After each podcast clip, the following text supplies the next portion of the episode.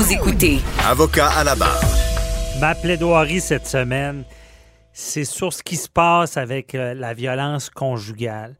Euh, je ne sais pas ce qu'il faut faire au Québec pour régler le problème une fois pour toutes. Je sais, on n'est pas devin, on ne peut pas prévoir euh, des meurtres, on n'est pas dans, Minorité Report avec Tom Cruise où est-ce qu'on prévoyait de la justice euh, prédictive, euh, de savoir qui pourrait commettre un crime. Mais sachez qu'on n'est pas équipé au Québec parce que beaucoup de, meurtres, de, on va dire, c'est plus des femmes en, matière de violence conjugale, d'ex-conjoints euh, qui vont passer à l'acte. Ben, on a souvent des signes on sait souvent que la personne est jalouse, possessive, a à un moment donné fait des menaces. Euh, l'entourage est souvent au courant qu'il y a un danger. Euh, même, euh, il y a plusieurs cas, depuis, deux semaines, ça a recommencé. Je veux dire, pensez à l'époque de Daphné Huard-Boudreau, où est-ce que, son, son, ancien conjoint l'attendait chez elle, l'a assassiné. Pas longtemps avant, on l'avait arrêté. On, avait des doutes, il y a tout le temps des proches qui, ont peur. Et euh, malgré l'arrestation, on, le laisse aller, on le relâche.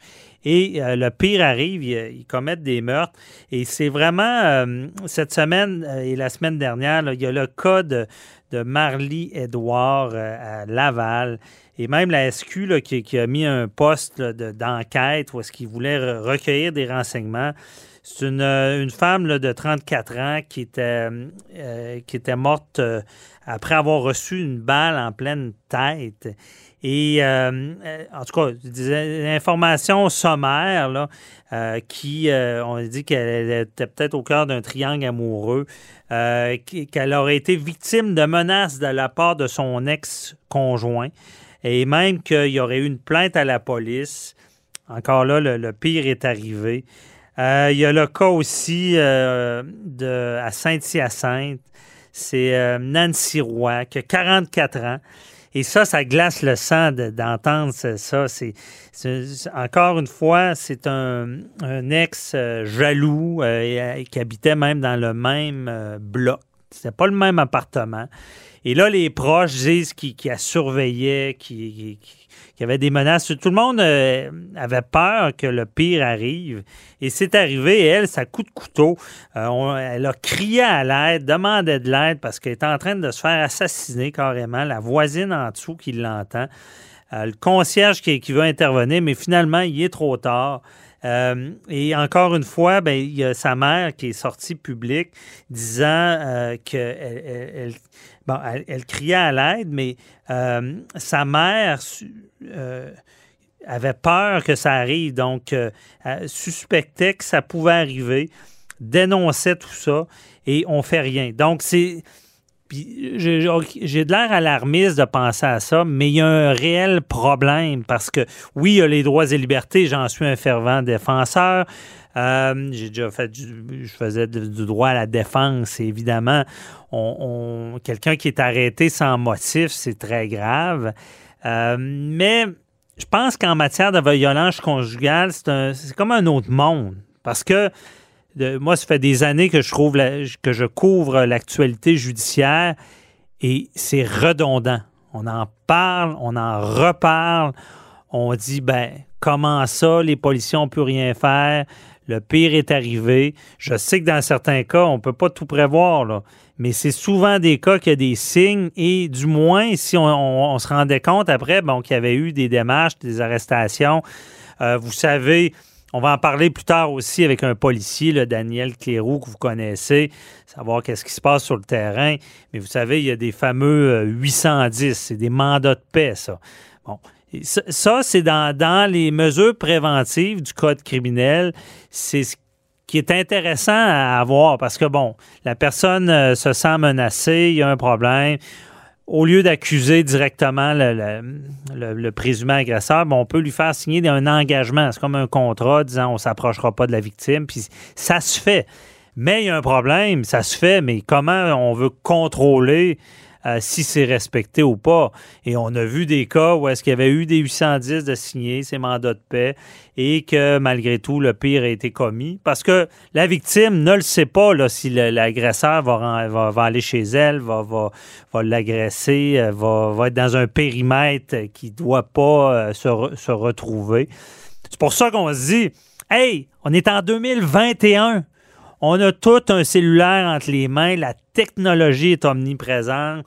aux États-Unis, il y a des caméras corporelles sur euh, les policiers.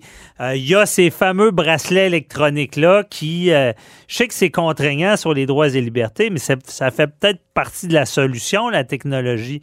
Et c'est le débat que je veux amener. Il est temps de se réveiller on, attend qu'il y ait d'autres morts, mais je pense que dans, ce domaine-là, il y a moyen d'éviter des morts. Puis on le voit dans, les derniers cas, c'était souvent des cas où est-ce qu'il y avait eu une alerte déjà. Euh, comme je dis tout à l'heure, je vais poser la question aux policiers. Qu'est-ce qu'on peut faire sur le terrain? Je sais qu'on ne peut pas qu'y aller sur des soupçons en disant ben il pourrait être violent. Ce que je sais, c'est qu'en ce moment, il faut vraiment qu'il y ait eu de la violence pour que les policiers interviennent. Mais c'est problématique. et là, je dis, on est en 2021, on a toute la technologie. Du moins, il y a eu des cas où est-ce que c'était clairement évident qu'il y avait eu déjà des agressions, qu'il y avait eu de la violence. Et malgré ce mandat de paix-là signé, ben, il y a eu un meurtre. Là, il faudrait se réveiller puis avoir de la technologie puis avoir ces bracelets-là comme aux États-Unis pour prévenir ces crimes-là.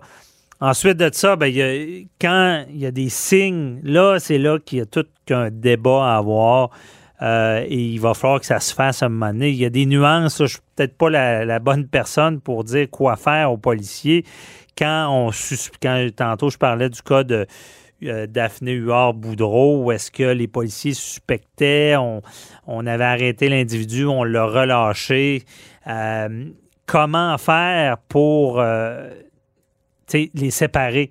Évidemment, il y a de la sensibilisation à faire. Il y a des, on ne se cache pas que c'est souvent des femmes qui sont victimes de violences conjugales.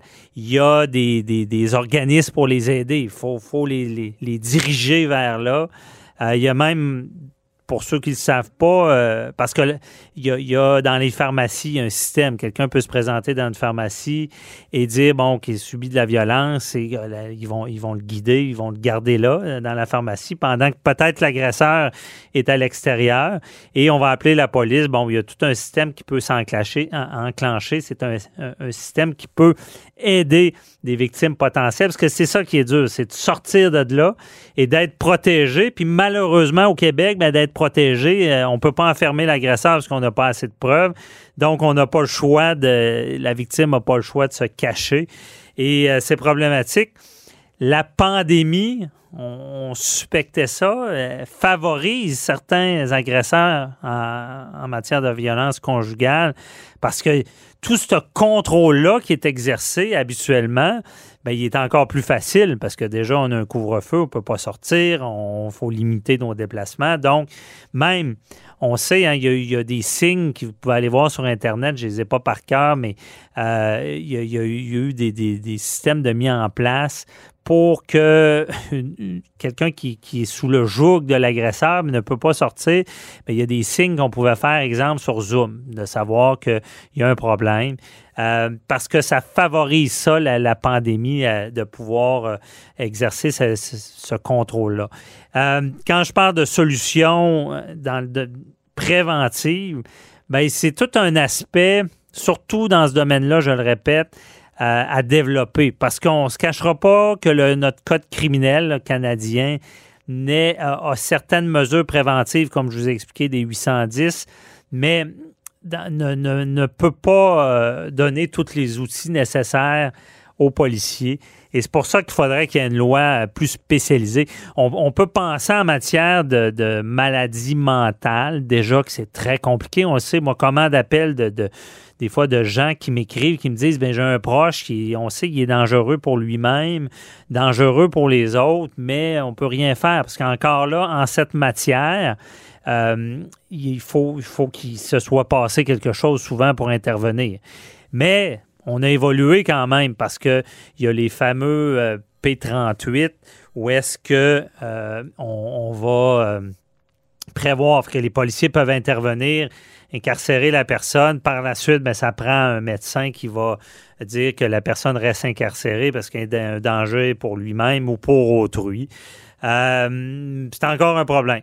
En matière de violence conjugale, ben c'est ça. Il faut réussir à trouver l'équilibre avec les droits des, des, personnes qui pourraient être arrêtées, puisqu'on ne veut pas non plus d'un système que euh, quelqu'un est dénoncé, puis que là, c'est pas vrai, puis que la personne est incarcérée à tort. C'est pas ça qu'on veut. Mais il faut être capable de se donner des outils pour éviter ces, ces drames-là, euh, comme on a vu depuis deux semaines. Et euh, ça n'arrête pas, je le dis. Donc, on en parlera. Restez à l'écoute. On va en parler plus tard avec Daniel Kierou. Peut-être qu'il y aura quelques pistes de solutions.